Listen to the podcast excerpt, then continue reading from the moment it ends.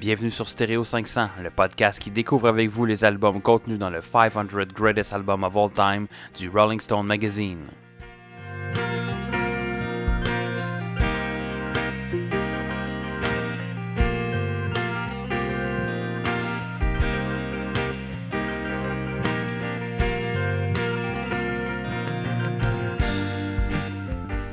Bienvenue sur Stereo 500, le podcast qui apparemment ne sait pas faire des lives sur YouTube, car cet épisode était censé être un live sur YouTube et ça ne marchait pas. La technique n'était pas au rendez-vous. On blâme Vidéotron, euh, Microsoft, tout le monde, Oui. sauf nous, évidemment. C'est pas nous qui est le problème. Nous autres, on, est- nous autres, on était prêtes. Mais ouais, donc, écoute, on trouvera peut-être une façon un jour. Ouais, parce que je m'étais même maquillée en plus pour être belle pour nos auditeurs aujourd'hui. Ils vont tous manquer ça. Ce n'est que partie remise ou partie de volleyball. Peu importe la partie. Donc, épisode 35 de Stereo 500. Euh, spécial rock progressif. Ça fait longtemps qu'on a parlé qu'on voulait faire un spécial rock progressif. Et c'est aujourd'hui que ça se passe. Euh, donc, nous allons parler aujourd'hui des albums. euh, quel album on va parler? On va parler de In the Court of the Crimson King de King Crimson. On va parler de Fragile de Yes, de Selling England by the Pound de Genesis et de l'album Moving Pictures de Rush. Ça devrait être un très bon épisode spécial. Euh, donc, euh, oui! on part ça. Et comme à notre habitude, on commence avec le segment de notre semaine en musique. Donc, Yannick, comment s'est passée ta semaine côté musique? Euh, en fait, côté musique, regarde, j'accumule et j'accumule et j'accumule des chansons à partager avec nos auditeurs, mais je vais juste en nommer deux aujourd'hui. En commençant par Make It Better de Anderson, Anderson Pack sur son album Ventura. Mais là, faut pas se tromper parce que Anderson Pack, euh, de son nom Brandon Pack Anderson, né en février 1986, c'est un chanteur, rappeur, compositeur, producteur de disques, multi-instrumentaliste américain qui donne habituellement dans le hip-hop, R&B et funk. Donc, Ventura, à la base, est un album rap, mais là, il en a fait une version instrumentals, un peu comme Dr. Dre avait fait avec l'album dont on a parlé d'eux il y a quelques semaines, euh, qui avait sorti aussi une version instrumentale. Ventura est le quatrième album studio de Anderson Paak, sorti en 2019, durant 39 minutes et comprenant 11 chansons. Il a aussi sorti une version... Euh, oh non, c'est ça... euh, c'est la version instrumentale dont l'extrait provient. Excusez, mes notes n'étaient pas très claires. Euh, c'est un beau petit beat, tout doux et ensoleillé, un genre de chanson feel-good instrumentale. Vous allez voir, quand vous allez écouter ça, vous ne pourrez même pas croire qu'il y a du rap qui va là-dessus d'habitude. Donc, make it better.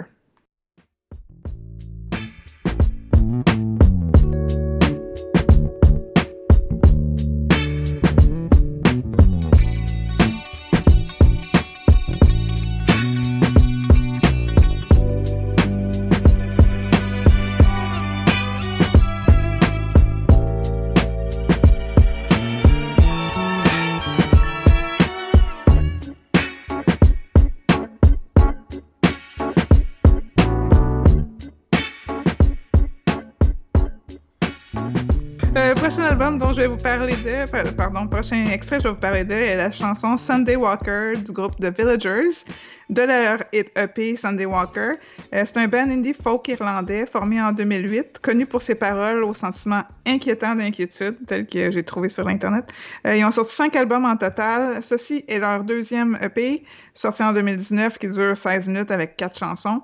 Une belle balade magique, tristounette, mais quand même pleine d'espoir et loufoque à cause de ses étranges paroles. Personnellement, elle m'a accompagnée sur mes marches euh, récemment pendant la période de confinement.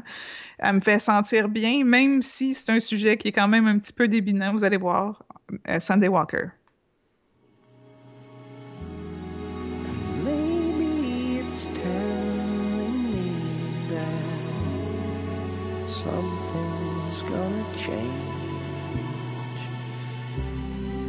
Somebody tell it? I got new shoes on Friday.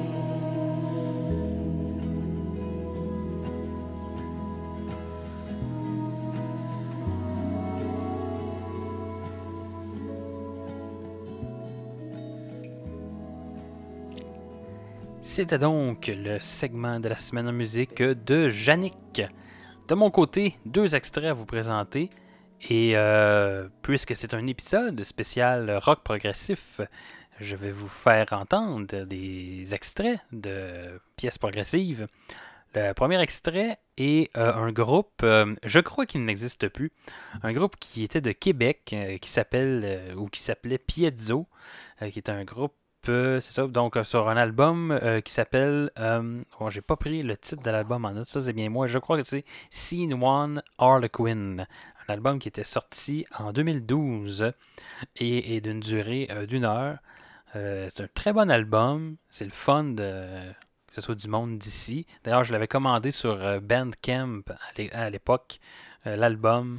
Il m'était arrivé dans une, dans une enveloppe là, euh, toute matelassée là, que- que tu as à la poste pour, pas que l'album se magane, avec un petit mot écrit à la main. euh, Merci d'avoir acheté notre album.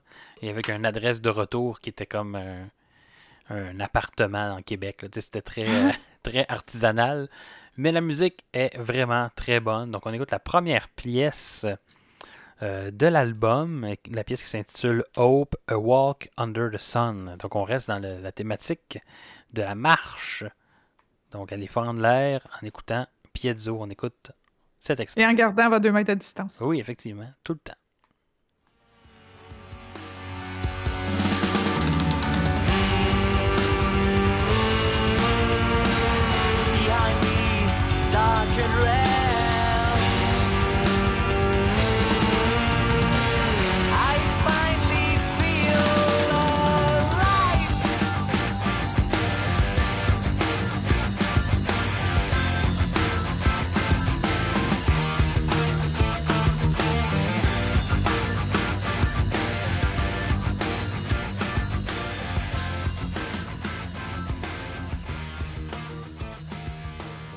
Donc c'était Piezo, groupe de Québec.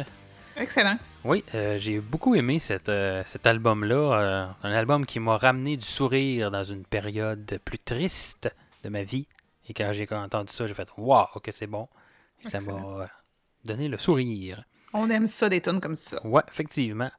Prochain extrait, je vais vous parler de Beau Dommage. Et là, Gab, là, vous allez me dire, Gab, tu viens de nous dire que tu allais parler de progressif, puis tu nous parles de Beau Dommage. C'est quoi ton hostie de problème? c'est ça. Eh bien, le Beau Dommage a fait une pièce plus progressive, une pièce d'environ une vingtaine de minutes, qui se retrouve sur l'album. euh, attendez, je regarde comme il faut, là, le titre de l'album, c'est Où est passée la noce? Et euh, c'est un album qui était sorti en 1975. L'extrait en question euh, s'appelle Un incident à Bois des Filions. Et c'est une pièce, euh, comme je disais, d'environ une vingtaine de minutes. Et la beauté de, de- de cette pièce-là, c'est que, écoute, ça commence à peu près comme n'importe quelle chanson de, de Beau Dommage, tu sais, de la guitare euh, acoustique, la voix de Michel Rivard, et puis euh, c'est- tout joli. Et à peu près aux alentours de deux minutes, là, ça commence à changer, il y a du piano qui embarque, on tombe dans un rythme un peu plus progressif, puis ça va euh, jusqu'à la fin de, de- de la pièce comme ça.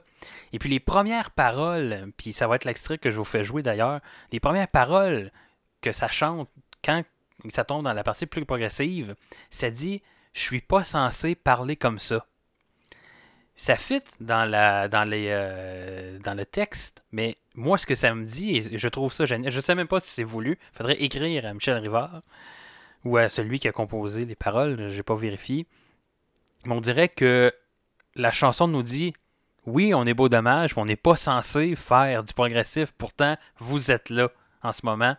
Donc, je trouve ça absolument génial. Je sais pas si c'est voulu, mais si oui, c'est encore euh, plus magique. Donc, on écoute la pièce Un incident à Bois des Filions. Du moins, un extrait, pas la pièce au complet. 20 minutes, là.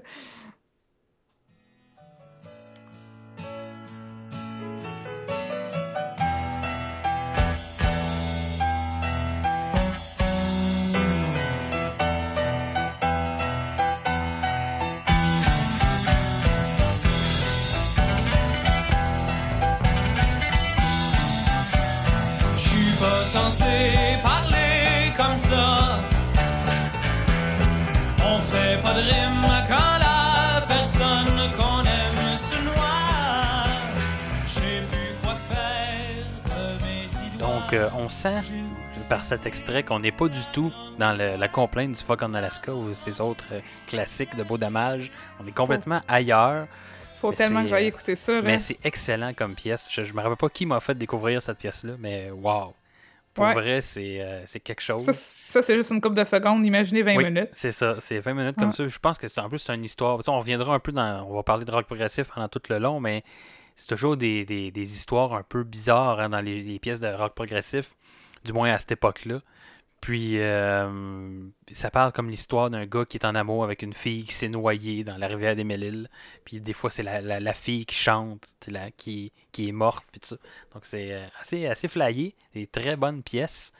Euh, donc allez écouter la pièce au complet. euh, qui d'ailleurs se retrouvera dans notre playlist Spotify. On a chacun une playlist euh, à notre nom dans, sur Spotify. Donc, pour écouter les, au complet les extraits qu'on vous présente, allez voir cette playlist disponible via notre site web stereo500.com. Donc, c'était ce qui met fin au segment de la semaine en musique. Un peu chaotique peut-être, parce qu'on n'était pas préparé à enregistrer un épisode de, de ce format-là. Donc, ça se pourrait que l'épisode ait des lacunes et boite un peu. Mais, c'est pas grave, c'est du podcast. On n'est pas à la radio professionnelle. Ben, même à la radio professionnelle, c'est pas grave. là. Oui, effectivement. Puis il y en a qui déparlent aussi. tu sais. Exact. Nous, au moins, c'est intéressant. On parle de rock progressif. Donc voilà. On va maintenant rentrer dans le vif du sujet. Je pense que c'est le moment d'embarquer dans le rock progressif. On va embarquer par une petite définition, mais une courte histoire un peu du rock progressif pour vous mettre un peu en contexte pour ceux qui ne connaissent pas ce genre musical. Donc c'est un genre musical qui s'est d'abord développé au Royaume-Uni à la fin des années 60 et qui a connu son âge d'or euh, dans la première moitié des années 70. C'est pas un mouvement qui a qui a duré longtemps, on- mais qui a eu quand même, euh, qui s'est perduré quand même à travers le temps. Là. Euh, mais la première, euh, je dirais, la première mouture du rock progressif va pas vraiment durer très très longtemps. Euh, ces, années-là, c'était un temps d'exploration musicale où les jeunes artistes expérimentaient beaucoup. Ça incorporait différents genres de mu- musicaux ensemble. Donc, c'est un peu comme ça que le rock progressif est né. C'était surtout au début un mélange entre le rock, le blues, la musique classique, le folk, avec des éléments jazz aussi.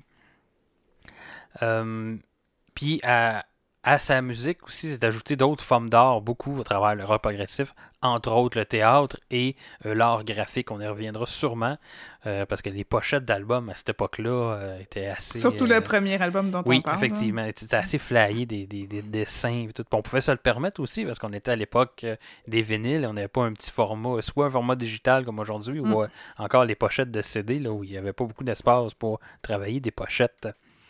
Euh, parmi les pionniers du mouvement, on, compte le groupe The Moody, Blues, avec entre autres leur album Days of Future Past. Euh, et ne pas confondre. film d'X-Men, C'est ça, ne pas ouais? confondre avec. Ben, c'est pas Past, mais c'est Past, euh, P-A-S-S-E-D. Je le prononce sûrement pas comme faux, mais Ben, ça. les deux façons sont bonnes. c'est ça. Mais peu importe, c'est ça le, le titre de l'album. Et Mais ce Mm. n'est pas effectivement le, le, le, le- voyons, le film des X-Men. Et Non, sur cet album-là, c'est un mélange entre rock et musique classique. J'ai déjà écouté un extrait, c'est quand même assez bon. Allez écouter ça si vous avez la chance. Et euh, parmi les, les pionniers aussi, on peut on, on compte Pink Floyd, évidemment, qui après le départ là, de Sid Barrett a pris une tendance plus progressive avec entre autres des albums comme Uma Guma ou euh, Atom Earth Mother. Euh, Deux excellents albums. oui, deux excellents albums, effectivement. Euh, le début des années 70, on veut apparaître ensuite plusieurs gros noms en Angleterre comme Genesis, Emerson, Lake and Palmer, King Crimson, Yes, Gentle Giant et j'en passe. Euh, et euh, parallèlement, euh, le genre comm- a commencé à se, répandre aussi à travers le monde.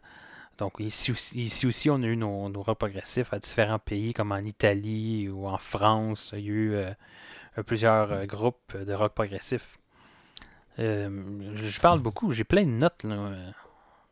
C'est ça. Écoute, euh, la, technologie aussi à l'époque a, euh, aussi aidé à, créer ce mouvement-là parce qu'il y avait des nouvelles technologies, des nouveaux types de synthétiseurs. Donc le monde essayait d'expérimenter beaucoup là-dessus. Vers la fin des années 70, le mouvement a commencé à décliner. Euh, certains groupes, a eu des départs. On parle de Genesis, on va y revenir. Euh, euh, il y a Peter Gabriel, le chanteur de l'époque, qui est parti. Et puis là, les groupes ont commencé à prendre des tangentes un peu plus commerciales, plus pop à travers les années 80. Le, le mouvement est un peu mort comme ça. Mais à chaque décennie, il y avait de- le mouvement revivait sous différentes formes. On- je, vous épargne les détails. Nous, on se concentre vraiment plus sur la période, la première vague, si on veut, de, de, de rock progressif. Donc euh, voilà. Tous les albums qu'on va parler aujourd'hui sont contenus, sont classés dans un, euh, un palmarès du Rolling Stone Magazine, qui est le, le top 50 des meilleurs albums progressifs. Donc vous pourrez aller jeter un coup d'œil sur cette, euh, ce classement-là. Et puis, euh, écoute, c'est pas Est-ce que, mal les ça. quatre, est-ce que les quatre sont aussi dans le top 500 des meilleurs albums de tous les temps? Non, ou, aucun des albums, ah, aucun des albums est dans le top 500. Parce que moi, j'avais fait, euh, je les avais mis sur mon, sur mon palmarès. Ah, ben, j'ai pas je- fait l'exercice, mais on pourrait, on pourrait le faire OK. euh, live comme ça à la fin. Euh, écoute, ben moi, c'est sûr qu'ils vont tous être en haut de toute façon. Fait que je pense Ouais, que- c'est ça. Pas moi, mais euh, je les ai notés. Je, je changerai l'in- l'information sur. euh, Fa- Faudrait que j'y pense. Je pourrais peut-être pas me prononcer à la fin de ce podcast-là sur l'ordre des albums, mais euh, je pourrais faire l'exercice et vous revenir là-dessus un peu plus tard. Donc, nous allons commencer. On, va essayer de le faire en ordre chronologique. Euh, Donc, les quatre albums. On va commencer par l'album In the Court of the Crimson King de King Crimson. Donc, King Crimson, qui est un groupe formé à Londres en 1968, qui a eu plusieurs euh, formations, plusieurs line-up, mais c'est le, seul qui a été là tout le long, c'est le guitariste Robert Fripp, qui est considéré un peu comme le leader du groupe, vu que ça a été lui qui a été là tout le long. Euh, donc, ils ont été euh, c'est un groupe qui a été actif et euh, inactif, là, on and off, pendant les années, les différentes années. Et ils ont sorti 13 albums studio entre 1969 et 2003. Le premier album du groupe, c'est l'album qu'on va parler aujourd'hui, qui est In the Court of the Crimson King, sorti en 1969, considéré comme un des albums les plus influents du genre, euh, qui compose, euh, qui combine des influences de blues, de jazz, de classique et de musique symphonique également. Euh, il a atteint le numéro 5 du UK Album Charts et c'est pas mal ça. C'est un, un album. Je suis décousu aujourd'hui, je m'excuse. J'étais pas préparé comme faut, on dirait, pour. J'étais trop mindé à faire du live. Ouais, Donc- mais c'est pas. Non, c'est- ça paraît pas que Ok. t'es décousu. Moi, je, ça va très bien. j'ai des fils Ouais. qui pendent partout. Je me sens comme Frankenstein. Mhm. Nombre d'albums, nombre de chansons dans cet album, 5 est une durée de 44 et dans le palmarès euh, des 50 meilleurs albums euh, progressifs de tous les temps du Rolling Stone, il est classé deuxième, juste derrière, euh, je crois que le premier c'était Dark Side of the Moon de Pink Floyd. À noter qu'on n'a pas mis de, de- on aurait pu mettre des, des albums de Pink Floyd aussi dans cette euh, euh, spécial progressif, mais euh, j'ai envie de faire un spécial juste de Pink Floyd un peu plus tard, donc euh, c'est pour ça. Et je suis d'accord avec ça. Donc, je pense qu'on est prêt à ouvrir, ouvrir la discussion sur cet album. Yannick, qu'en as-tu pensé de cet album? Euh, ben, premièrement, euh, c'est cinq histoires musicales monumentales qui se suivent sans trop se ressembler. Il y a beaucoup d'expérimentation, parfois plus subtiles que d'autres. L'ordre des chansons est efficace. Les deux côtés terminent en force. Il n'y a pas trop de longueur ni trop de répétitions. Super storytelling.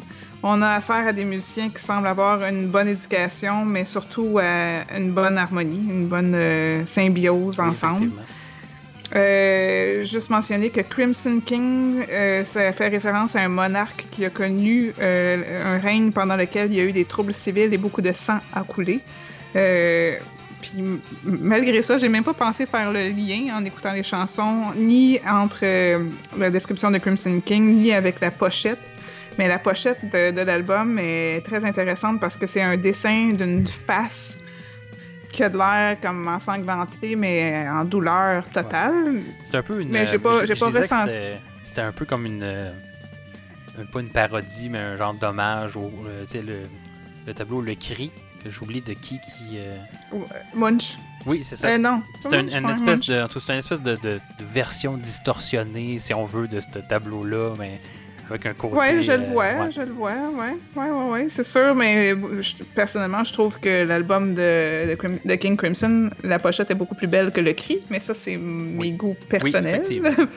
Puis à l'intérieur Euh, aussi, il y avait, euh, je sais pas si tu as remarqué, mais il y avait des beaux, euh, des beaux dessins aussi. Je pense qu'on peut les retrouver sur, euh, facilement sur, euh, sur Google là, Oh, si on cherche. Je Euh, sais pas googler. il y avait, euh, je pense, une espèce de dessin avec une face dans une lune ou quelque chose comme ça. C'était tout dans les mêmes teintes de rose et de bleu. Euh, juste euh, un petit à côté, vite, vite. euh, ben, je- non, j'en parlerai pas pendant le transmédia, là, mais c'est juste pour dire que la première chanson qui s'intitule 21st Century Schizoid Man a été utilisée en extrait dans une chanson de Kanye West qu'on va entendre quand on va parler de Kanye avec son album My Big Beautiful Twisted Fantasy, là, My Dark Beautiful Twisted Fantasy. Ah oui, Fait que c'est tu vas voir. Effectivement, c'est ça. Et Ouais. c'est aussi une pièce qui a été, euh, ben, tu vas peut-être y revenir, mais je pense qu'elle avait été reprise pour euh, le film, si je me trompe pas, Limitless, ou en tout cas dans la bande-annonce du film, je pense que cette chanson-là jouait. Je n'ai pas l'information. Mais peut-être pas cette version-là, mais une autre version. Donc, pas, euh, ouais. les auditeurs, vous pouvez aller vérifier ces informations-là parce que des fois, je parle, ça fait pas de sens.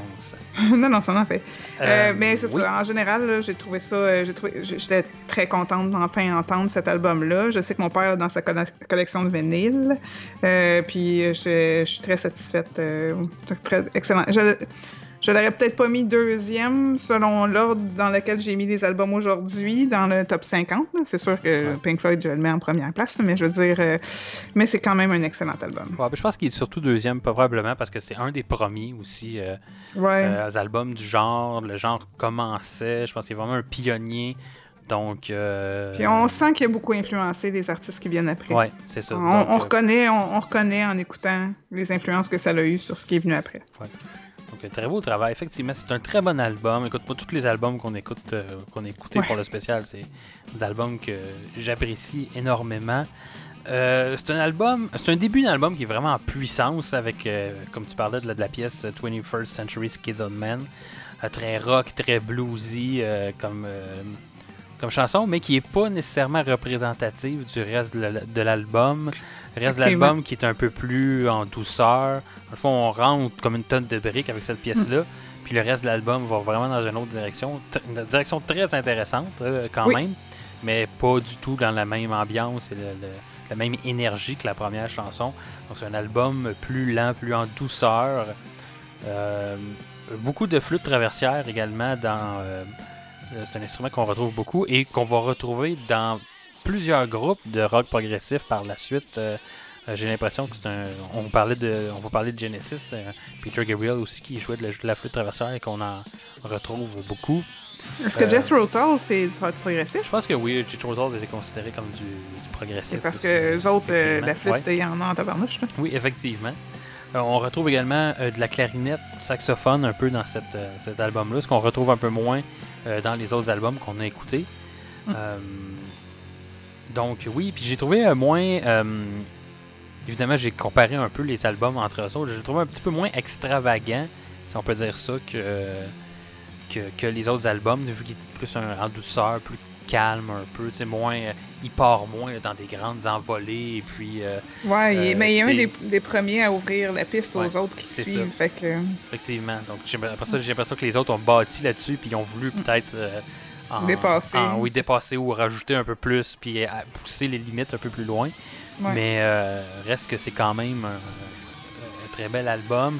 Et puis, il faut se remettre à l'époque aussi, ça a été fait la même année que Woodstock, sais, où que la- les, les pièces étaient plus du pop psychédélique. euh, ouais. euh, vraiment pas dans le même genre. Fait que t'es arrivé à cette époque-là. Et je pense que je lisais aussi, c'est la même année que les Beatles ont fait leur spectacle sur le toit du euh, Abbey- Road 69, Studio. il ouais. s'est passé bien des affaires. Donc, euh, tu sais, on est dans une époque, les Beatles sont encore là, euh, Woodstock, puis on arrive avec une musique qui va chercher des éléments euh, euh, euh, symphoniques et tout ça, des, des- des plus longues structures. Donc, euh, ouais, c'est une belle audace quand même que, Vraiment. d'arriver avec un produit comme ça. Tu parlais de King Crimson, que la définition un peu de c'est quoi un Crimson King. Je lisais que Il y a Stephen King qui, dans un de ses, euh, ses livres, qui est la saga de la Tour Sombre, a un des, euh, des ennemis là-dedans qui s'appelle le euh, Crimson King, ou en français le roi, le roi cramoisi. Donc, et ça serait par rapport justement à King Crimson et à cet album-là qui aurait eu Mais le c'est beau. Crimson, que ça soit cramoisi. J'aime ça. C'est Ouais. beau comme mot, cramoisi. Ouais. Laisse faire ton exhaustif de tantôt, ton mot du jour. Oui, Cramoisi est le mot du jour. Cramoisi est le mot du jour. Ouais. Ouais. Donc, euh, écoute, euh, je pense que ça fait pas mal le tour. As-tu d'autres choses à dire sur cet album? Est-ce qu'on a entendu du King Crimson au cinéma Ben, ou dans des séries? Pas beaucoup, pas cet album-là en tout cas. Euh, tu vois, 21st Century Sch- Schizoid Man, évidemment, comme j'ai dit tantôt, a été utilisé en extrait dans une chanson de Kanye West. Euh, il était aussi sur le jeu Guitar Hero 5, qui est sorti en 2009. Euh, puis je me souviens, moi j'ai joué à toutes les Guitar Hero puis les Rock Band. C'est- comme toutes les tunes quand on les réécoute, quand on les réentend dans, dans nos écoutes pour, pour le podcast, je suis tout le temps contente de les entendre. Euh, sinon, The Court of the Crimson King était dans le film Children of Men qui est sorti en 2007. Je sais pas si vous vous souvenez, avec Clive Owen puis Julianne Moore. Puis c'est l'histoire d'une terre où est-ce que les femmes sont plus capables de donner naissance. Puis là, elle est enceinte, puis tout ça. Puis essaie de la sortir du pays pour qu'elle puisse aller avoir son enfant ailleurs. Puis qu'il puisse savoir euh, comment ça qu'elle elle peut avoir des enfants, en tout cas. Fait que, euh, mais je me souviens pas quand est-ce que la chanson joue dans le film, mais elle est dans le film. Puis c'est un excellent film. Donc voilà. Très cool. Ouais. Y a-tu des chansons que tu as préférées ou peut-être des points faibles de l'album? Ben, comme j'ai dit tantôt, ça termine en force des deux côtés. Fait que mes deux chansons préférées, c'est les dernières chansons de chaque côté. Fait que Épitaphe, euh, qui est un début très épique et poignant, puis ça le demeure tout le long. C'est très sombre sans être trop déprimant. C'est quand même simple mais efficace dans sa complexité. Moi, personnellement, ça me rappelait Ennio Morricone et les scènes de Western Spaghetti. Euh, ma deuxième chanson préférée, The Court of the Crimson King, qui commence big, le refrain est fort, musical et vocal. C'est comme si on nous racontait une histoire en plusieurs parties qui se ressemblent, mais ça ne dérange pas parce que c'est bon puis on en va encore. Euh, puis il y a une volonté d'essayer le même thème sur plusieurs façons. En tout cas, j'ai j'ai trouvé ça absolument génial. Dans les moins fortes, euh, I Talk to the Wind, euh, qui est la deuxième chanson du premier côté, qu'on change de style totalement suite à 21st Century Schizoid Man, qu'on passe du très euh, rock à du plus doux. La flûte ouvre avec une mélodie plus douce, on file un buzz de drogue peut-être un peu, musique et paroles, mais j'ai trouvé que ça commençait à être long après la cinquième minute, puis c'est la seule raison pour laquelle que je trouve que c'est la moins bonne. Elle dure six minutes, là, mais à partir de la cinquième minute, je l'aurais fini. Ouais. Mais sinon, Ben, moi, c'est, Comme- euh, c'est- moi, c'est plus, je pense, la, la pièce euh, Moonchild où j'ai cette impression-là de, à mon avis, qui est le plus faible.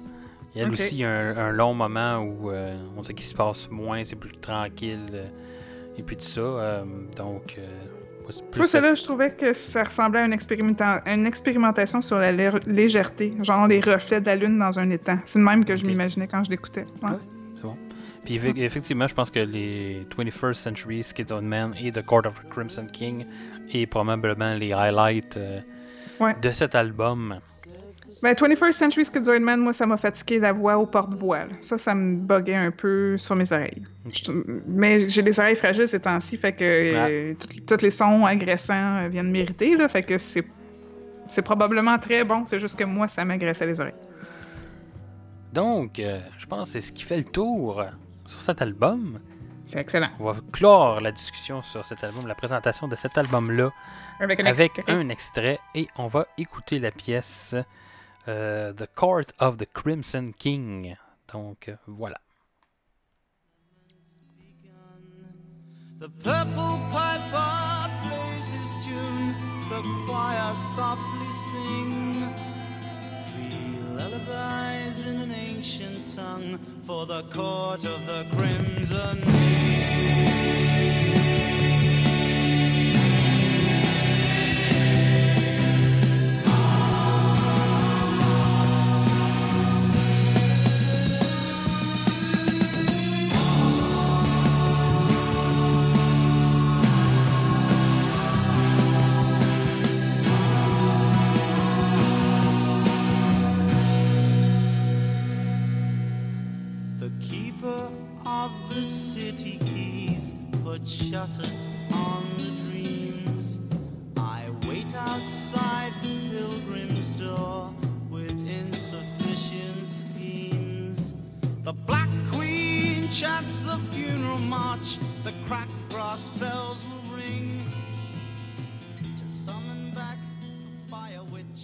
C'était donc notre premier épisode, euh, pas notre premier épisode, notre euh, premier album de cet épisode. Je déparle, c'est incroyable. Donc, euh, oui, In the Court of the Crimson King de King Crimson. Prochain album, maintenant, nous allons parler. Et l'album, euh, le prochain album, c'est euh, Fragile de Yes. Donc, euh, excusez, il faut que je remette ça dans le bon ordre. Et voilà, donc mes notes sont ici. Fragile de Yes. Yes, qui était un groupe rock anglais formé à Londres en 1968, qui lui aussi a connu plusieurs changements de line-up. 19, Ben, toutes les- euh, tous les, les- groupes, en fait, qu'on a parlé, oui, euh, ont subi plusieurs transformations au courant de leur euh, carrière. Euh, 19 musiciens ont été membres à temps plein du groupe. C'est quand même beaucoup. Pas, pas en même temps, évidemment, là, mais à travers les années. Euh, euh, reconnus à travers les années 70 pour leur spectacle élaboré et également, eux aussi, pour leur pochette euh, d'album. Euh, en 1981, le groupe se sépare et se reforme euh, plus tard en 1983 avec un nouveau line-up. Et c'est à partir de ce moment-là qu'ils prennent une direction euh, un peu plus pop. Vous vous rappelez peut-être de la pièce Honor of a Lonely Heart de Yes. euh, c'est ça. Et donc, il n'est pas du tout, du tout dans le même genre que Fragile. On est vraiment plus dans le, dans le pop à ce moment-là. Euh, vendu plus de 13,5 millions d'albums aux États-Unis seulement. Et ont sorti 21 albums studio entre 1969 et 2014. L'album Fragile est le quatrième album du groupe, sorti en 1971. C'est d'ailleurs le premier album avec le claviériste Rick, euh, Rick Wakeman. Rick Wakeman. J'ai la misère à dire ce nom-là. Et il a atteint le numéro 4 sur le US Billboard et le numéro 7 sur le UK Chart. Il comporte 8 chansons et est d'une durée de 41 minutes. Et il est classé dixième dans le palmarès des 50 meilleurs albums de tous les de 50 meilleurs albums progressifs de tous les temps du Rolling Stone Magazine. T'as-tu dit 8 ou 9 chansons? Euh, 8 chansons, je pense. Il y en a peut-être 9. Il y en a 5 du premier bar puis 4 du deuxième bar. Écoute, c'est c'est peut-être moi qui ai mal calculé. Entre 8 et 9 chansons, donc euh, D'accord. Voilà. Parce que là, j'espère que je n'ai pas écouté une comme je- d'un coup que ma Normalement, la dernière chanson de l'album devrait être euh, Art of the Sunrise. Ah, c'est beau, c'est ça, c'est neuf. Donc c'est 9 chansons. Mhm. Qu'as-tu pensé de cet album, euh, Jannick? Ben, on sent l'expérimentation, le désir de rendre hommage au classique en le déconstruisant pour en faire du nouveau, une approche intéressante, mais pas toujours réussie. Euh, L'album commence fort et finit fort, mais connaît un trou au milieu euh, dû à un mauvais ordre de chansons, à mon goût à moi. Euh, Il n'y a pas trop de longueur, il n'y a pas trop de répétitivité. C'est fort musicalement, moins vocalement. Euh, ça me rappelle un peu Perry Farrell de Jane's Addiction. Je sais pas si vous connaissez ça. Je l'aime bien, mais comme des fois, c'est un petit peu trop strident. Puis comme je l'ai dit, j'ai la sensibilité dans les oreilles ces temps-ci, fait que ça, ça me tape ses nerfs assez rapidement. Je m'attendais à plus, mieux. Euh, mais c'est pas mauvais, c'est juste que c'est pas mon préféré dans les quatre qu'on a écoutés cette semaine. Moi, je pense que je suis pas du tout dans la même euh, la même appréciation de cet album. J'ai adoré. euh, c'est un de mes albums préférés de rock progressif, je Oh! crois. Euh, une basse très présente à la basse de Chris Squire qu'on entend vraiment vraiment beaucoup. Également la, la très bonne guitare de Steve Howe. Je vous avais déjà fait écouter un extrait d'ailleurs, je pense, dans Ouais. un, un- segment de la semaine en musique de la pièce euh, Mood for a Day qui se retrouve sur cet album.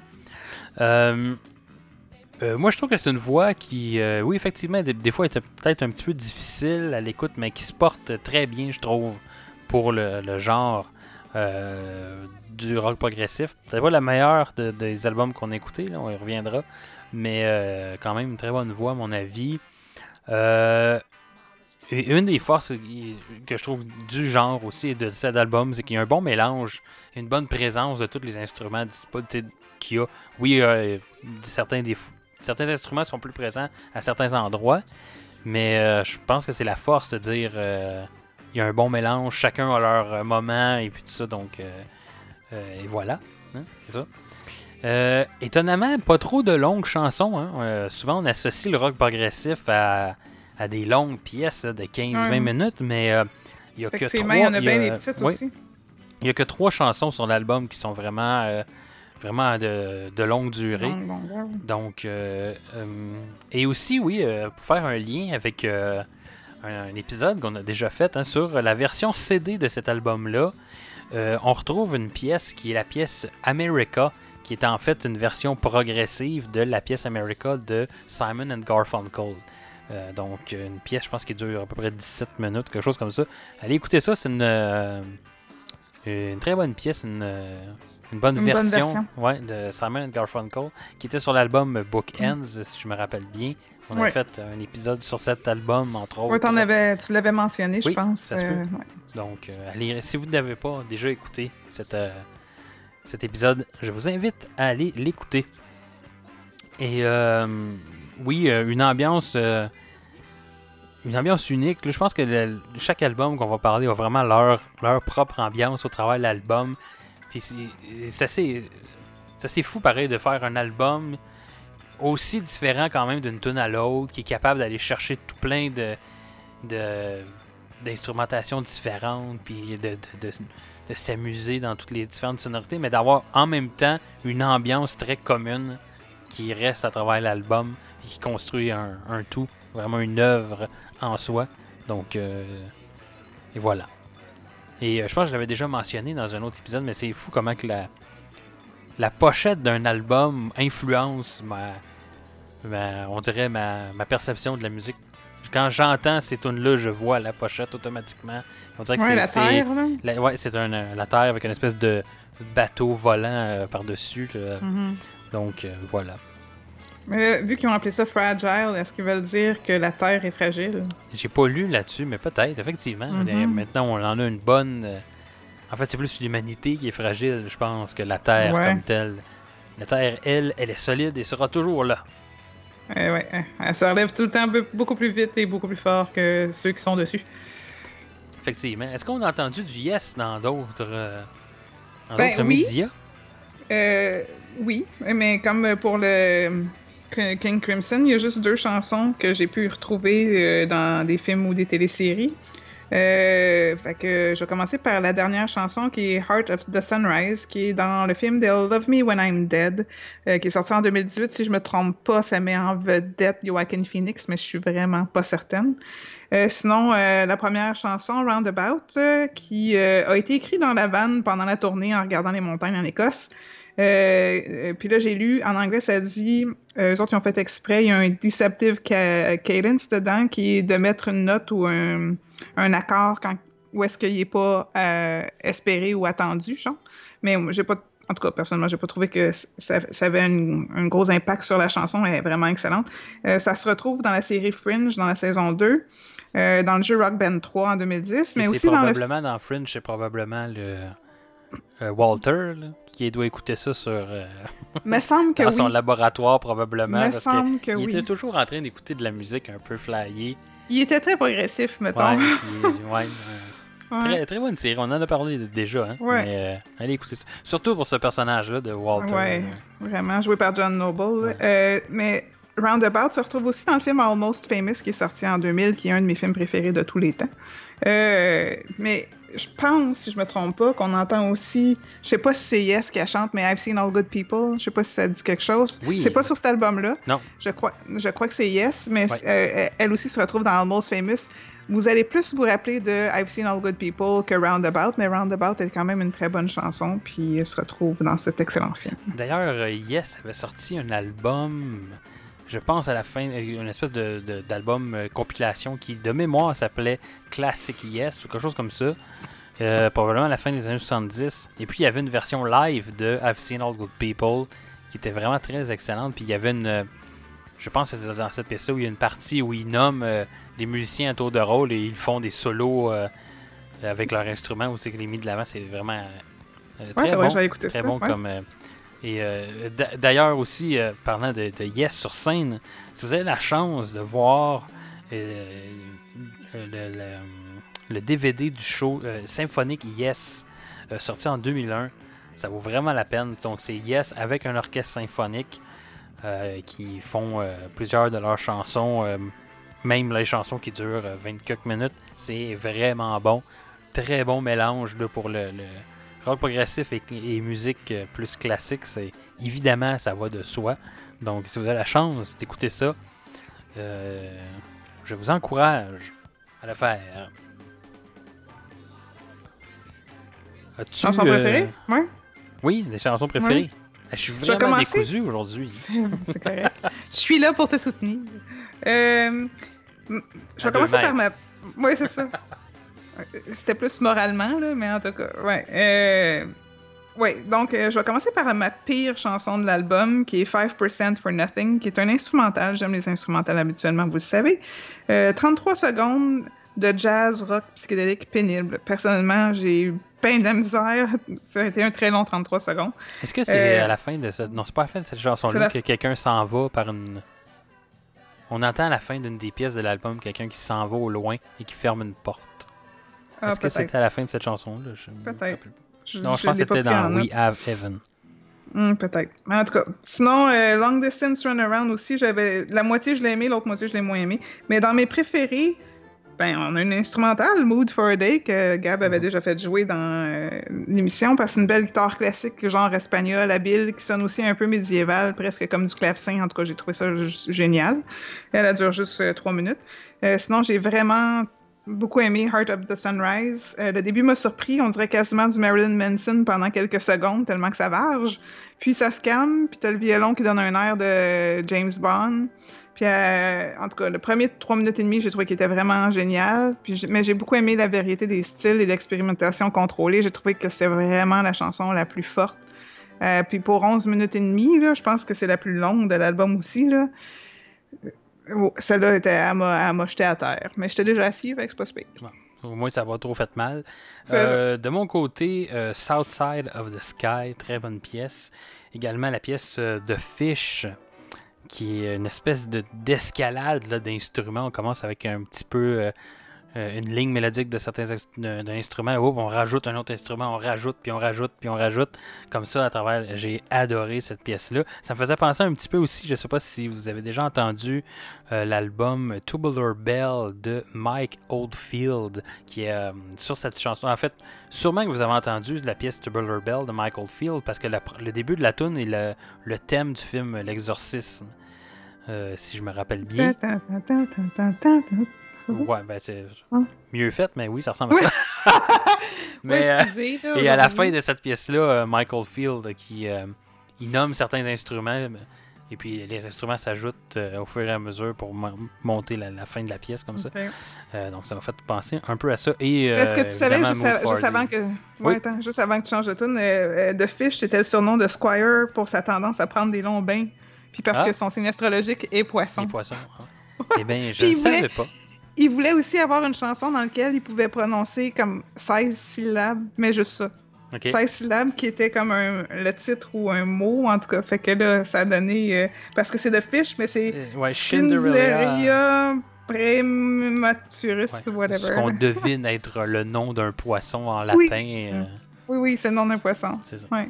Fait que tu disais Mood for a Day aussi. Oui, Mood for a Day, effe- effectivement. Puis, euh, euh, tu parlais de, de Chris Squire. J'ai eu la chance, euh, dans, les- dans les deux, dans les quatre groupes qu'on parle aujourd'hui, j'ai eu la chance de voir deux de ces groupes-là en spectacle. J'ai vu Yes à la place des arts. C'était plus le même chanteur, là, par contre, c'en était un autre qui le remplaçait. Et il y avait Chris Squire qui était là, euh, qui malheureusement est décédé, je crois. euh, On regarde maintenant. pas. Mais euh, oui, il y avait, il y avait une. la musique était extravagante dans ces années-là. Les instruments aussi l'étaient. Parce que lui, il y avait une basse à trois manches euh, qu'il avait confectionné. euh, C'est pas donc, assez euh, de deux. C'est pas assez une, t'en prends deux. Là, c'est c'est pas assez de deux, en prends trois. Puis il jouait vraiment avec les trois euh, différentes manches, euh, évidemment pas en Ben, même temps, durant la même chanson. C'est une basse, right? Pardon? Fait que ça- c'est une basse. Fait qu'il Ouais. se retrouve avec 12 cordes. C'est comme Oui, si t'avais une c'est vrai, ouais. guitare. Oui, mais c'est pas la même chose parce que c'est Ouais. c'est ça. En tout cas, j'aimerais ça voir ça. C'est, euh, ben, allez, allez chercher ça sur Chris Squire, euh, Tree Neck euh, Bass. Vous allez trouver sa basse à trois manches assez impressionnant à voir. Et euh, probablement que dans le Yes symphonique aussi de 2001, dans le, le show, probablement qu'il joue avec cet instrument-là. Donc voilà. Je pense qu'on a fait le tour aussi de cet album. Donc euh, nous allons passer en extrait et nous allons vous faire écouter euh, un extrait de la pièce euh, Art of the Sunrise de Yes.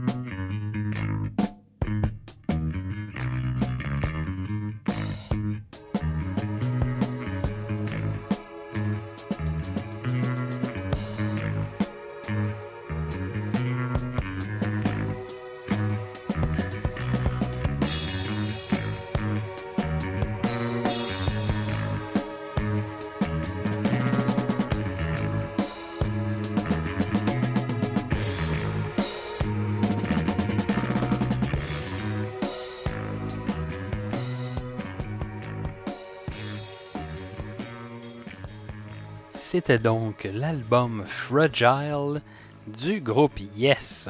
Le prochain album qu'on va parler. Je pense que vous connaissez déjà mon opinion probablement, parce que j'ai parlé beaucoup de ce groupe euh, dans les derniers épisodes. Nous allons parler de l'album Selling England by the Pound de Genesis. Donc, je vais essayer de partir l'album que vous entendiez en arrière-plan, euh, un peu euh, comment ça sonne du Genesis. Donc, Genesis, qui est un groupe rock anglais formé en 1967, également qui a connu plusieurs euh, changements de line-up et différents styles musicaux à travers les années, qui ont vendu plus de 25,1 millions d'albums aux États-Unis seulement et entre 550 millions à travers le monde. C'est le producteur John King leur producteur au début qui a trouvé le nom du groupe Genesis parce que ça devait être la, la genèse de sa carrière de producteur. Donc il leur a donné ce nom de Genesis. Ils sont pas restés avec lui. Ils ont produit qu'un seul album euh, avec ce producteur-là qui est l'album From Genesis to Revelation sorti en 1969 qui est pas vraiment un album euh, de Genesis. C'est vraiment un album je pense que c'est Jonathan King qui avait donné quasiment la direction de tout l'album, puis eux, ils, il l'avait fait, mais c'était pas vraiment du Genesis euh, non plus. Et je pense que c'est euh, à peu près pas reconnu comme étant un album de Genesis au niveau des, euh, des fans du groupe. c'est un groupe qui a été reconnu surtout dans la période progressive, entre autres pour leur côté théâtral et tous les costumes que Peter Gabriel avait sur scène et que même les autres membres du groupe ne savaient pas qu'il aurait sur scène. On pense à une fois où Peter Gabriel est arrivé avec une tête de renard et une robe rouge à sa femme pour chanter une de ses chansons. Et il ne l'avait pas dit aux membres du groupe qui probablement lui auraient été interdit de le faire. Donc tout le monde est resté surpris, mais ils ont dû continuer le show euh, euh, comme ça. Donc ça, ça, prouve qu'ils étaient quand même euh, des, bons musiciens, ils n'ont pas été trop distraits, ils ont réussi à continuer la chanson. Euh, Peter Gabriel qui va quitter le groupe en 75 et c'est Phil Collins qui va prendre sa place euh, pour la suite. Euh, en 76, ça va être le tour autour de, du guitariste Steve Hackett de, quitter le groupe et ils vont rester un Genesis va rester un trio jusqu'à la fin de leur carrière ensuite. donc voilà, ils ont sorti 15 albums studio et 6 albums live entre 1967 et 2007. 2007 étant leur dernière tournée qu'ils ont faite qui s'appelait. Euh, oh, j'ai oublié le nom de la tournée. Mais. Euh... Sacrilège. C'est ça. Donc, même que vous pouvez voir sur un DVD qui s'appelle When in Rome, qui était leur, dernière euh, prestation, je pense, à Rome. La dernière prestation de leur tournée qui était à Rome. Euh, d'ailleurs, j'ai lu en disant qu'il aurait annoncé une tournée en 2020. Je sais pas si ça va avoir lieu, là, parce que il me semble euh, que Phil Collins est pas mal magané. Oui, mais il ferait quand même une tournée euh, en 2020 seulement en Angleterre et en Irlande avec 10 dates seulement, justement parce qu'effectivement Phil Collins est assez magané et je pense qu'il pourra même pas jouer de drum dans cette tournée-là. La tournée qui s'appellerait The Last Domino avec un point d'interrogation à la fin. Euh, donc euh, voilà, mais je n'ai pas d'autres nouvelles. J'ai pas réussi à trouver d'autres nouvelles euh, plus que ça. Mais, évidemment, avec, le, COVID, probablement que. Mais je pense que c'était prévu pour la fin 2020, quelque chose comme quelque part en, novembre. Et puis la plupart du. Il n'y a pas de date d'annoncer pour l'Amérique, mais on se doute que si la santé le permet, j'imagine qu'on va venir faire quelques dates en Amérique. On espère à Montréal. Et je devrais y être, d'après moi, s'ils viennent à Montréal, c'est sûr et certain que ça fait longtemps que je les ai vus. C'est en 2007. C'est l'autre groupe que j'ai déjà vu en spectacle. Ouais. L'album Selling England by the Pound, qui est le cinquième album du groupe sorti en 1973, qui a atteint le, numéro 3 des charts au Royaume-Uni et euh, la 70e position seulement aux États-Unis. Et c'est l'album qui contient leur tout premier hit dans le top 30, qui est la pièce I Know What I Like. C'est un... Et voilà, j'échappe, j'en échappe mon téléphone. Donc, le nombre de chansons sur cet album, 8 ou peut-être plus, si j'ai pas compté comme faux. Euh, d'une durée de 53 minutes, et lui, il est classé sixième dans le palmarès du Rolling Stone Magazine des 50 meilleurs albums prog de tous les temps. Donc, Yannick, qu'as-tu pensé de cet album? Fais attention, viens pas trop dire que t'aimes pas ça, ça se peut que je sois en maudit. Non, non, non. En fait, euh, tantôt, je disais que c'était quoi? C'était In the Court of the Crimson King qui était numéro 2. Je me serais attendu à ce que Selling England by the Pound soit numéro 2 après Pink. Floyd, honnêtement. Euh, super storytelling musical, belle exploration, habile, solide, excellent. Très chargé comme ambiance, mais tellement bien exécuté, c'est splendide. J'aime comment les longues chansons sont en plusieurs actes. Euh, petite plainte sur le filler de Nanana dans The Cinema Show parce que j'aime pas ça des Nanana dans des tunes. À part Nanana commande de Rihanna, mais ça c'est autre chose. Euh, quelques faits, euh, quelques fois semble expérimental mais très contrôlé. J'ai adoré, puis j'ai zéro euh, de tunes moins préférées. Je les ai Ouais, toutes aimées. Puis Je veux dire, il n'y a, le pas- il y a pas de faiblesse. C'est le groupe dans, puis l'album qu'on a écouté dans ce spécial-là qui est vraiment, je pense, le plus peaufiné, le plus euh, travaillé. Euh, tu sais, mettons juste, Yes ressemble aussi, à peu près dans le même genre de Ouais. progressif qu'ils font, mais j'ai l'impression que Yes est plus, euh, un peu plus expérimental, un peu plus impro, moins structuré, si je peux m'exprimer comme ça. Moins que- minutieux peut-être. Ouais, ouais. que Genesis. Genesis, c'est vraiment, on, on sent que c'est très travaillé. Ouais, très Euh, perfectionniste. Et c'est vraiment, je pense, c'est, euh, à mon avis, c'est l'apogée du groupe euh, dans la période progressive Mm. Euh, et probablement l'apogée du, du mouvement au complet, là, à mon avis, avec cet album-là. En plus, on est vraiment euh, en plein milieu. C'est un album sorti en 73, donc on est vraiment en plein cœur du mouvement avant que ça commence. À... On est dans le haut de la courbe, si on fait un Ouais, ça. parallèle. Après ça, la, après ça, la courbe s'est aplatie. C'est ça. Après ça, la courbe s'est aplatie, puis Peter Oh. Gabriel est, est parti. Ah. Excellent début d'album. Je pense que c'est un des meilleurs débuts d'album que j'ai écouté. euh, qui commence a cappella avec la voix de Peter Gabriel. Euh, la guitare embarque tranquillement avant que la pièce là, commence à embarquer là, pour la pièce Dancing with the Moon- Moonlit Night. D'ailleurs, qui en spectacle, euh, Gabriel arrivait souvent déguisé avec une espèce de costume de chevalier avec euh, aux couleurs du drapeau britannique et il disait qu'il s'appelait Britannia et qui était euh, The Voice of England before the Daily Express. Et même quand Oh. il venait au Québec, il faisait la présentation en français et avec son accent. Il traduisait même le titre de la tune en disant quelque chose comme euh, euh, Je vous présente ma chanson Danser avec le chevalier de la lune. Oh, c'est cute. Et d'ailleurs, si vous voulez aller avoir une expérience de Genesis, hein, allez voir le groupe de Musical Box. Si vous êtes capable, euh, éventuellement, quand ils vont, Hey, les salles de spectacle vont réouvrir, excellent groupe qui non seulement rend hommage à Genesis, mais qui refait leur spectacle dans les moindres détails. Euh, Ouais, mais là, euh, C'est ouais. plate parce que l'épisode va passer, euh, euh, elle va être mise sur euh, Pod, Podbean, Po- Spotify, tout ça, après que ça va s'être passé. Mais Ma- Martin Levac, euh, vendredi prochain, fait un live. Il va faire des, des tunes de, de, de Phil Collins. Fait que si vous avez, je sais pas si ça va être disponible par la suite. Euh, sur. Facebook ou YouTube, mais en tout cas, vous savez, euh, vous pouvez, parce que Levac est vraiment un très bon imperson... pas un personnificateur, c'est quasiment Phil Collins euh, version jeune. En tout Oui, cas, hein, effectivement.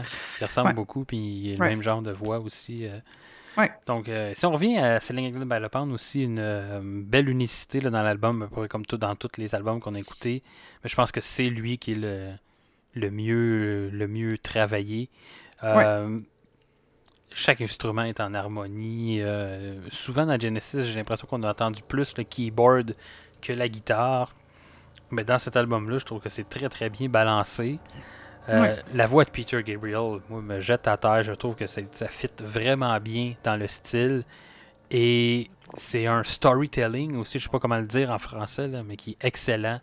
Euh, je, pense- que son interprétation est vraiment parfaite. Si je pense en- entre autres à euh, la pièce de Battle of Epping Forest. Ouais, c'est ça, j'allais Euh, dire, ça c'est bon. ça. wow, quelle, le quelle interprétation. Puis je j'ai pas repris en note exactement, je pense que c'était basé sur un, un f- un fait divers euh, qui s'était vraiment passé, une espèce de guerre de gang, euh, si je me rappelle bien, qui s'était passé en Angleterre ou quelque chose comme ça. Je puis, l'ai pas trouvé dans mes notes. Le storytelling, a différents personnages là-dedans, on prend des voix différents. Euh, donc, euh, oui, très, Hmm. très, très belle. euh, très belle. euh, Ouais, ça, ça faisait très comédie musicale, Oui, oui, effectivement. T'as Ouais. raison, cette chanson-là fait très euh, comédie musicale. avec un genre de narration puis tout Ouais, ça, là, et, un euh, act- acting vocal. Hmm. On entend en arrière aussi I Know What I Like, qui a été leur Mm. premier euh, vraiment euh, single, leur premier dans le top euh, euh, top 30, comme on disait tantôt. Et moi, c'est la, la base du refrain de cette chanson-là, une espèce de petite montée, là, euh, tranquillement, qui répète comme ça. C'est excellent. Allez écouter ça avec des bons écouteurs, puis concentrez-vous sur la basse, dans le refrain de I Know What I Like. C'est euh, une pause de Mike Rutherford qui est vraiment à tomber par terre, euh, mais très simple, mais que j'adore. Donc, euh, le, le pacing aussi de l'album, je pense que tu en parlais un peu dans Yes ou dans King Mhm. Crimson en fait? Ben, les deux. Les les deux? il y en a un qui était pas bon, puis il y en a un qui était bon. Ouais, euh, dans celui-là, très très bon. J'ai remarqué que chaque longue chanson est toujours entrecoupée d'une pièce un peu plus courte. je trouvais Ça, que j'ai ça trouvé faisait, que euh, c'est très gentil de leur part. Ouais, Ouais. c'est ça. Ça te permet de, de, de, retomber sur tes pieds si on veut. Euh, surtout si je pense à After the Ordeal euh, entre The Battle of a Pink Forest et The Cinema Mm. Show, qui est une pièce en Ah, plus complètement instrumentale. instrumentale. Mm. C'est une belle petite accalmie si on veut. Ça aurait quasiment pu être la fin de la pièce précédente, mais c'est Ouais. vraiment une pièce à part. Euh, et la pièce More Fool Me, euh, chantée par Phil Collins, euh, qui est vraiment intéressante. Je pense que c'est la première fois qu'il y avait une chanson à lui. Donc, et puis, allez voir aussi, je pense qu'on peut trouver sur, sur YouTube des vidéos de lui en spectacle qui chantait ça. Il était tout timide, les mains dans les poches devant le micro. Il, il venait chanter sa chanson. Puis, il s'en allait derrière son drum en- euh, Mm. après. Donc, c'est les, les débuts de la carrière de chanteur de Phil Collins. Mhm. Donc, euh, voilà. On, le- on parle beaucoup. Je me suis emporté un peu sur euh, Genesis. Sais J'adore tellement. Mm. tellement ce groupe. Donc, euh, est-ce qu'on a entendu euh, des trucs dans des séries ou des films? Pas que je me rappelle, en tout cas. Chers spectateurs, pas téléspectateurs parce qu'on n'est pas live sur YouTube, mais chers spectateurs, si vous avez d'informations sur ça, parce que moi j'ai trouvé zéro information sur euh, les chansons qui se retrouvent sur l'album dans euh, les divers euh, médias, fait que euh, non. Parce que si Non, puis quelque ça- chose que j'avais écouté, euh, je l'aurais ben, je l'aurais peut-être oublié, mais c'est sûr que je, je l'aurais remarqué. Ouais, euh, ouais c'est ça. Euh, je, je dois avouer, euh, je dois avouer, je dois dire euh, que j'ai pas dit tantôt, là, mais je trouvais que euh, soit on ressentait l'influence de ou sur euh, des groupes comme Harmonium, Offenbach et The Who. En écoutant l'album, je, je- je savais, comme il y avait une familiarité confortable euh, en reconnaissant des instruments, des beats euh, que j'avais déjà entendus et aimés euh, avant. Fait qu'en tout cas, je, trouvais- Harmonium, c'était ouais, c'était pas mal dans, dans, la les chanson mêmes... First of, the, Ouais. First of Fifth là, que je Ouais. trouvais, là, ouais. C'était pas mal dans la même époque aussi, c'est dur à dire, mais probablement que les gars d'Harmonium écoutaient du Genesis aussi. Il y a des bonnes chances. À l'époque, c'est- Ouais, la seule différence, c'est que t'as Peter Gabriel d'un bar qui a une voix solide, puis il est sûr de lui-même, tandis que Fiori est un petit peu plus léger, comme s'il soufflait Ouais. plutôt que chantait. D'ailleurs, euh, tu parles de euh, d'Harmonium. Le seul groupe québécois, ben, en fait, il est dans le, le palmarès qu'on que je Ah vous oui? parlais, là, oui. Euh, L'album, euh, je pense que c'était l'album. Si on a besoin d'une cinquième saison, je veux juste essayer de remonter dans le palmarès. Euh, je suis en train de regarder ça, mais oui, il y a un album d'Harmonium dans ce palmarès-là, des 50 C'est meilleurs génial. albums progressifs.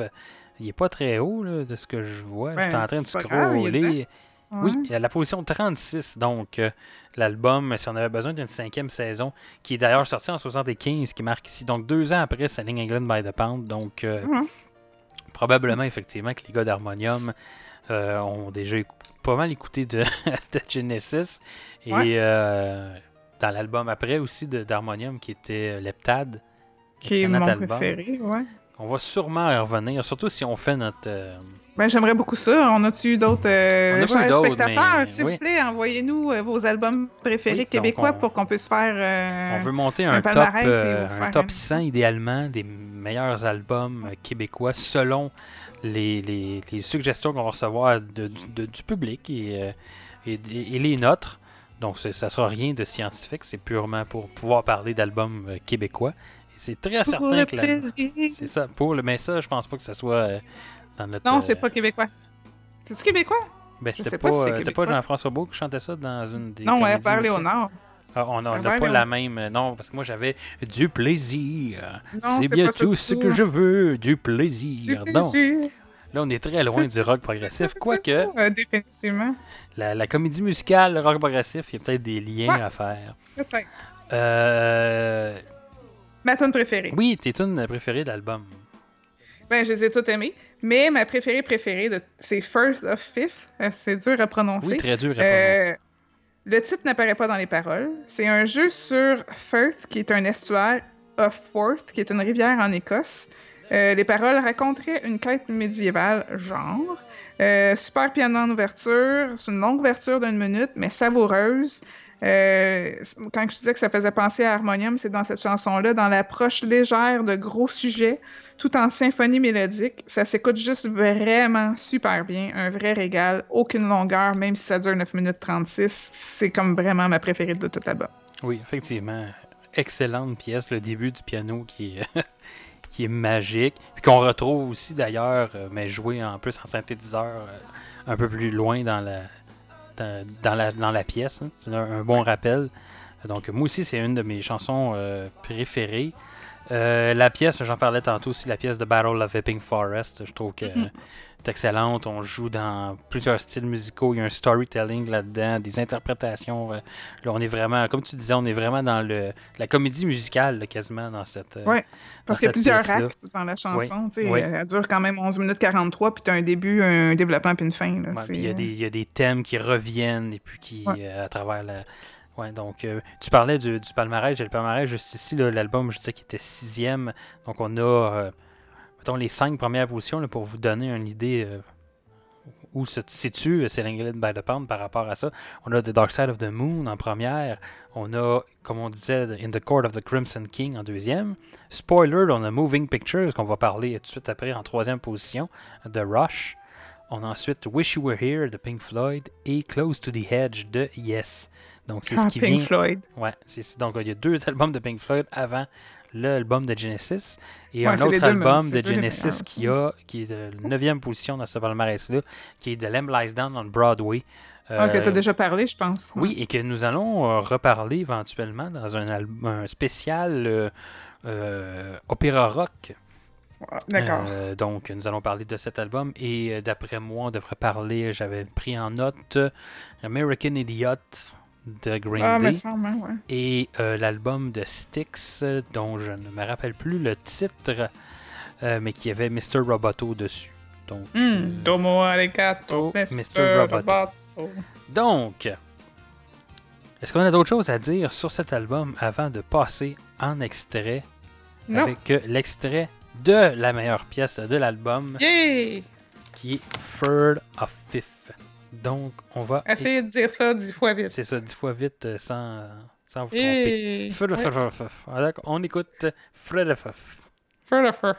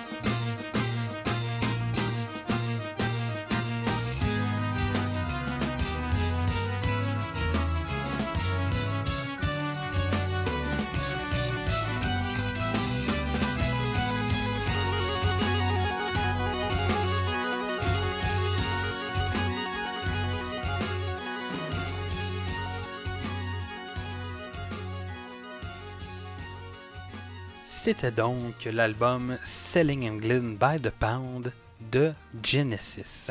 Quel nom en plus, hein? Je pense que tu peux pas avoir plus anglais comme titre d'album que ce titre d'album.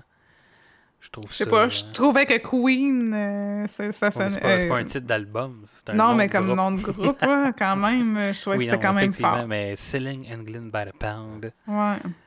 Très Ça bon aurait, pu être, ça, pourrait, ça aurait pu être américain comme album aussi. Ouais. là, Mais je pense, je disais, écoute, je, me rappeler, je pense que je l'ai pas pris en note, mais justement, ça, ça parlait, ça, ça, ça faisait référence aussi à. Il voulait parler de, du fait que la culture américaine qui C'est s'en ça. venait, Peter euh, Gabriel a contribué aux paroles basées sur l'idée du commercialisme et le déclin de la culture anglaise et la progression des influences américaines. D'ailleurs, le titre fait référence à un slogan politique du UK Labour Party. Bon. Voilà. Merci, Yannick, d'avoir pris en note ceci. Et maintenant, C'est pour allons... une fois que je fais mes recherches. C'est ça.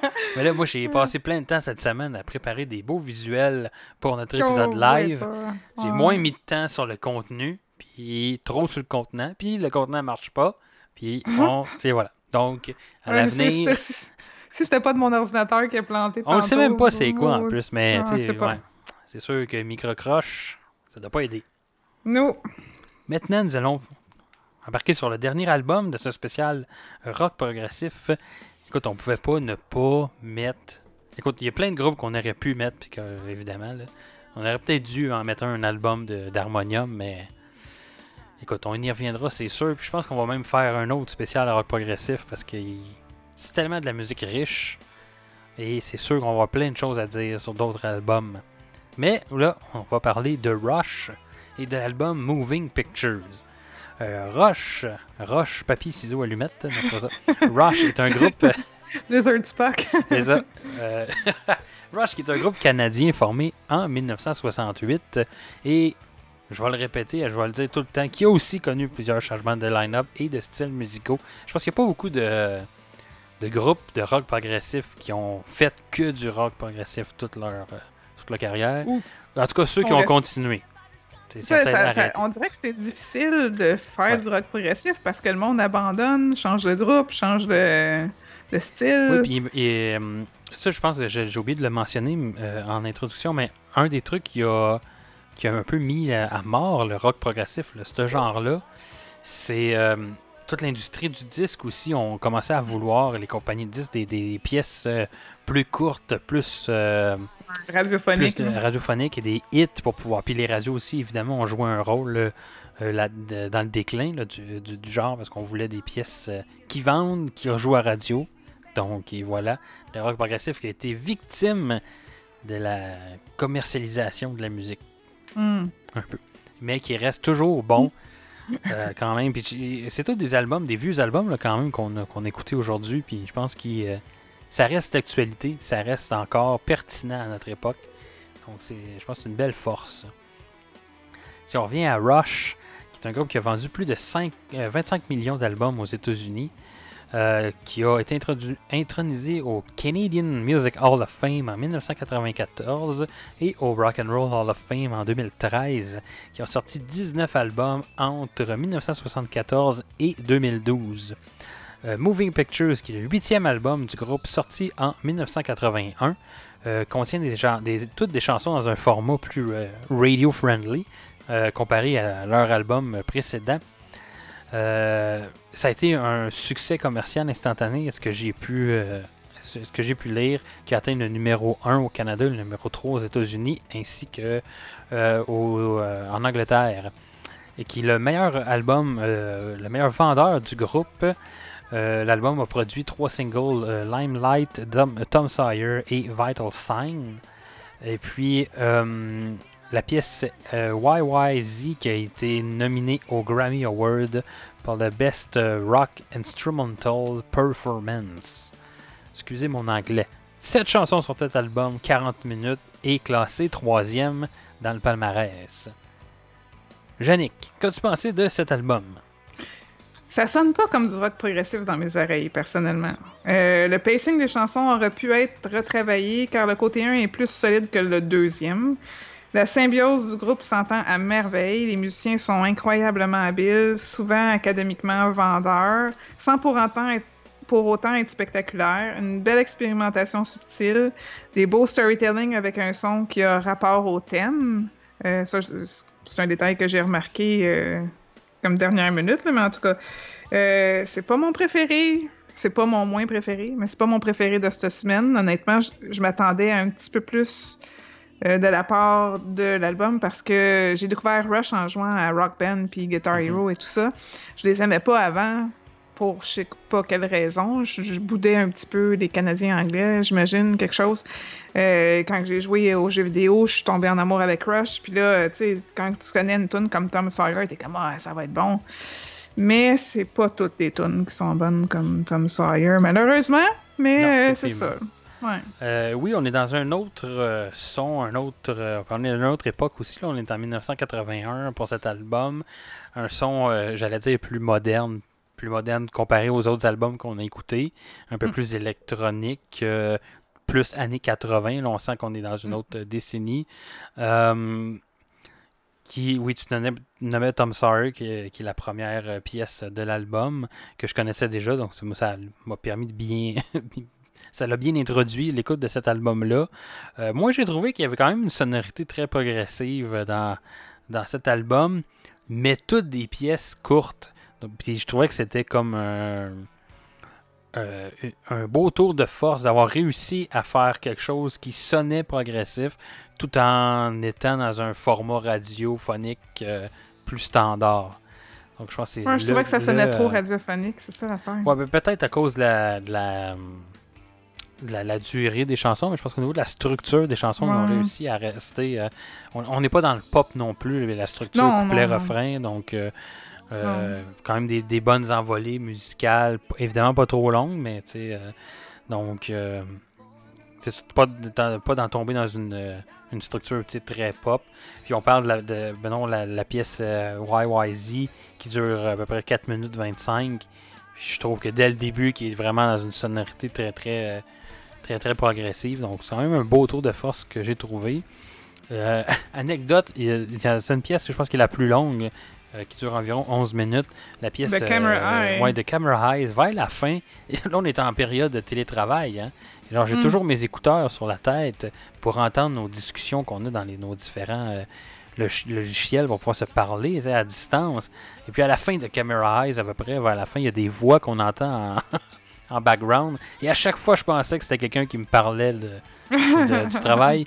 Puis je me, euh, je l'ai écouté à peu près une dizaine de fois cette semaine, je pense, l'album. Puis à chaque, fois, je me faisais avoir. Donc, euh, faites pas le saut si vous entendez des voix dans cet album-là. C'est dans l'enregistrement. Mais c'est assez en, en background qu'on s'en rend comme pas compte. hein. C'est pas aussi bien fait que, mettons, dans Dark Side of the Moon, où les voix sont vraiment Ouais. les, les discussions qu'il y a, on les entend bien. Là, dans celui-là, il était comme vraiment tellement en arrière qu'on a l'impression que c'est quelque chose qui se passe pour vrai, puis que la musique nous empêche là, de Je vais faire une, une anecdote qui n'a pas rapport au rock progressif, mais la semaine dernière, tu faisais un, un- un épisode live pour montrer au monde comment tu te prends pour faire un, un épisode. Ouais. Euh, Disponible sur dans- YouTube d'ailleurs, allez l'écouter.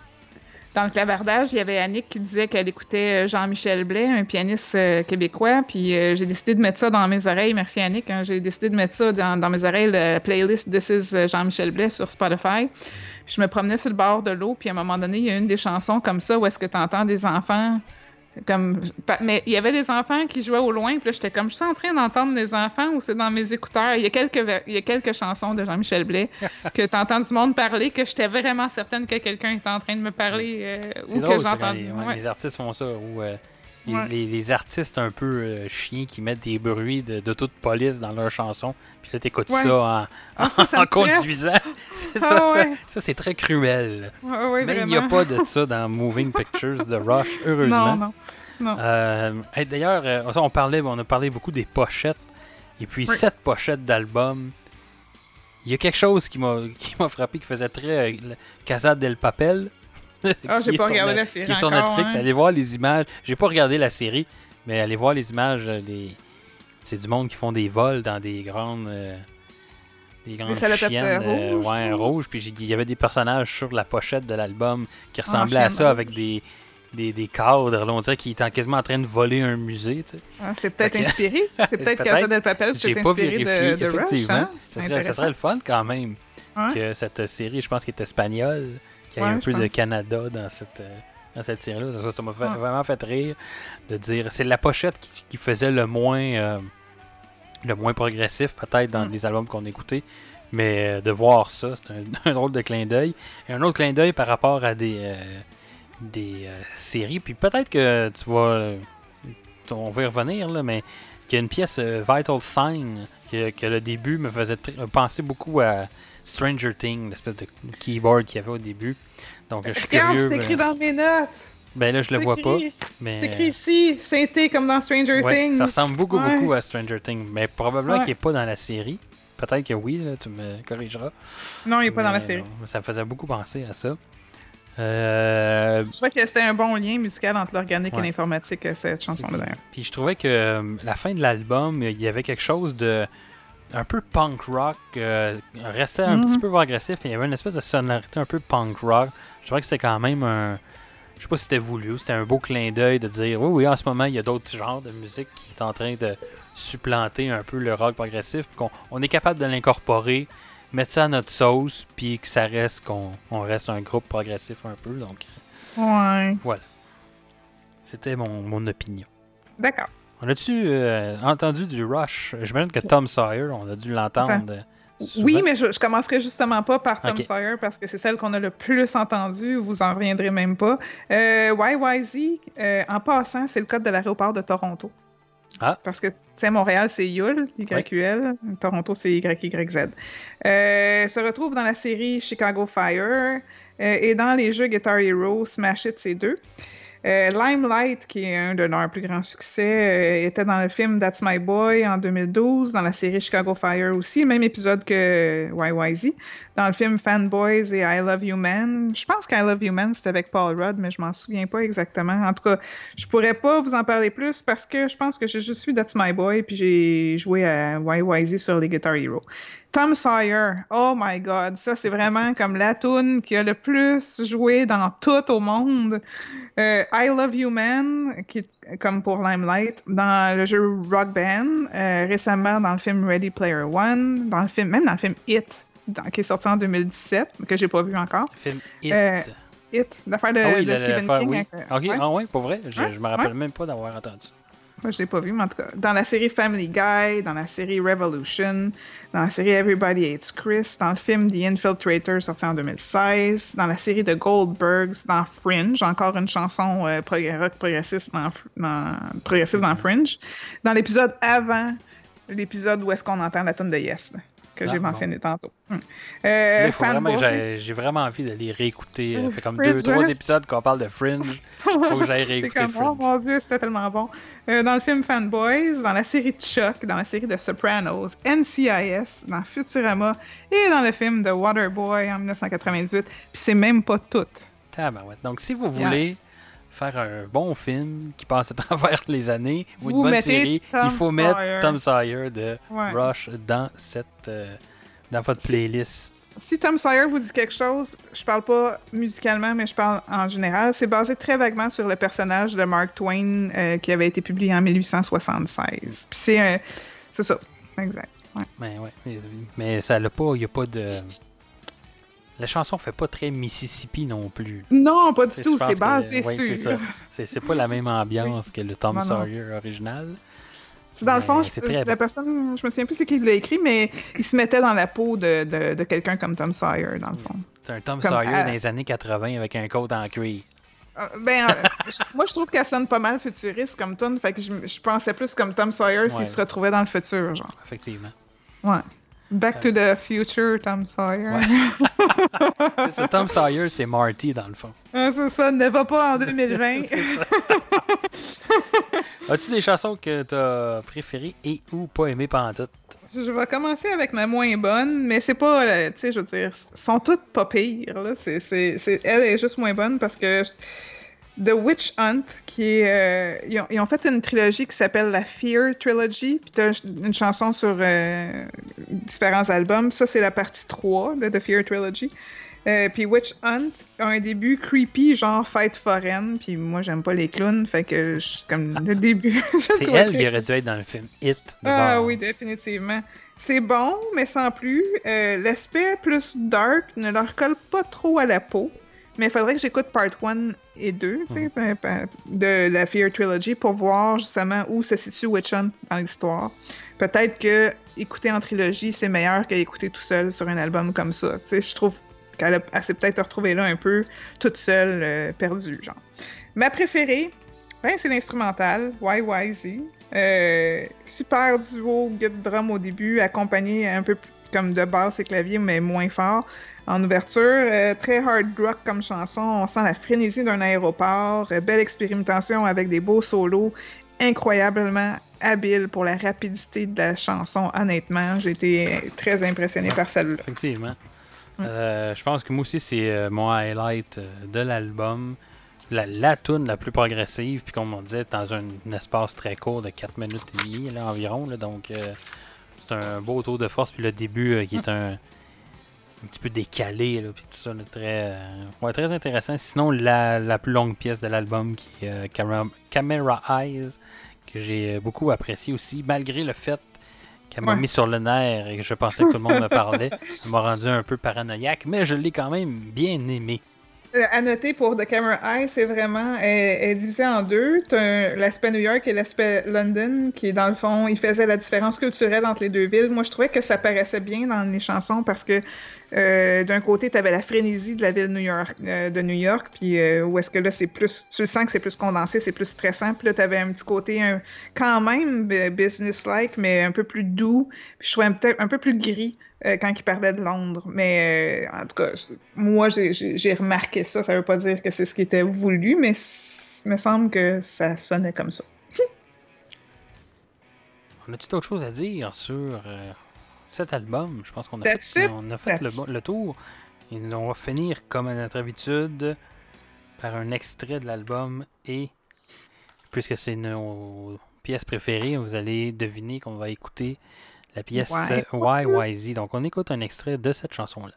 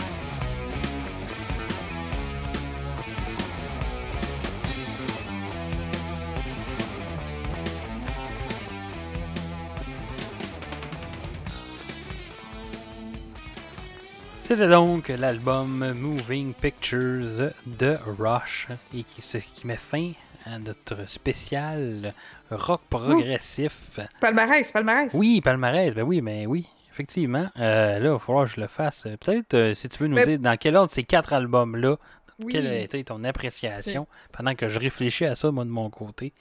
Ben, je vais essayer de moi, pas en- toutes les mettre à la même position. Ok, ben. Ah, moi, je les avais mis en- sur notre palmarès euh, top 500, fait que je vais les nommer dans l'ordre, puis après ça, ça, va sans dire que.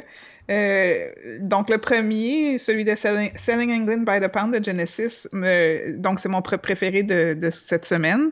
Je l'avais mis en 12e position entre Smashing Pumpkins et The Who. Euh, mon deuxième préféré, c'est In the Court of the Crimson King de King Crimson, euh, qui s'est retrouvé numéro 16 dans mon palmarès entre Paul McCartney and the Wings et Marvin Gaye.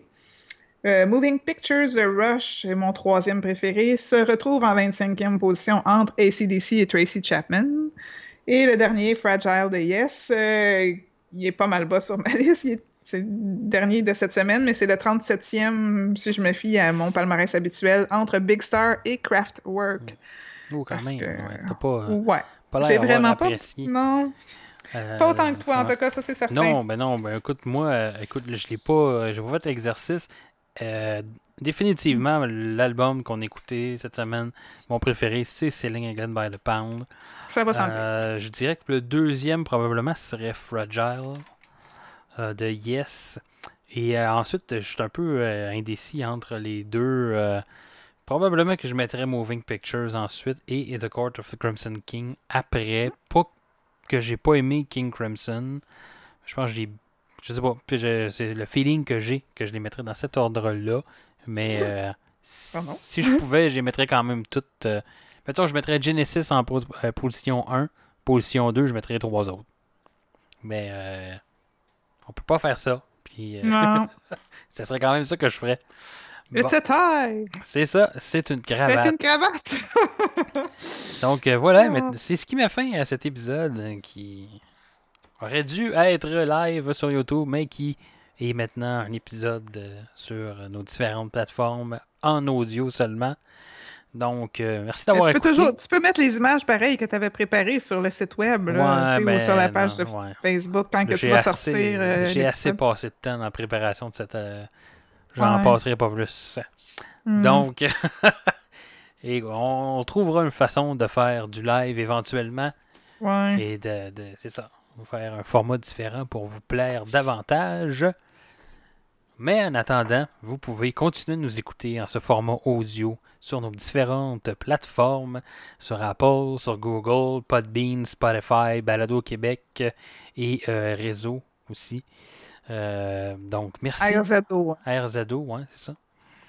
Donc, merci d'avoir euh, écouté cet épisode. J'espère que ça vous a plu. Là, n'hésitez euh, pas à partager et à nous envoyer vos commentaires, ce qu'on n'a pas pu avoir aujourd'hui pour alimenter la discussion. Donc, euh, n'hésitez pas à nous envoyer vos, vos euh, commentaires. Sur pas vos documentaires. Non, ben, qu'on vous pouvez avoir, s'il y a eu des bons documentaires sur ces groupes-là, envoyez-nous-le. Oui. On va se faire un plaisir de l'écouter éventuellement. Et je pense qu'on va, euh, on va sûrement refaire un autre spécial rock progressif, peut-être plus étendu, se concentrer sur d'autres époques euh, de- du rock progressif. Peut-être le métal progressif, si Fred euh, voudrait se joindre à nous pour ce spécial. Il y a eu euh, des bonnes pièces progressives du côté métal aussi. Donc, euh, voilà. Je pense que c'est ce qui m'a fait faire du progressif québécois. Oui, Il doit- effectivement, Il du doit pas juste avoir. Non, il n'y a pas juste Harmonium, il y a des très bons groupes de progressifs québécois. Euh, écoute, il faudrait que j'ai ici des groupes comme Manège, euh, des groupes, euh, je pense, soit des albums, des groupes qui ont sorti un ou deux albums et qu'on n'a pas vraiment entendu parler plus qu'il faut, plus que ça mais de nos jours. Mais il y a des très bonnes pièces. euh, je pense à, oui, effectivement, Manège. Il y avait un groupe qui s'appelait Pollen. On a évidemment Harmonium. Euh, écoute, quel euh, Morse Code aussi, que je pense Ah, ça, qu'il ça était me dit quelque québécois. chose, ça. Ouais, effectivement. Donc, euh, j'essaie de me rappeler on the top of my head si j'en trouve pas d'autres, mais c'était des bons. euh, Il y a un site, je pense, qui s'appelle sur euh, Prog Québec.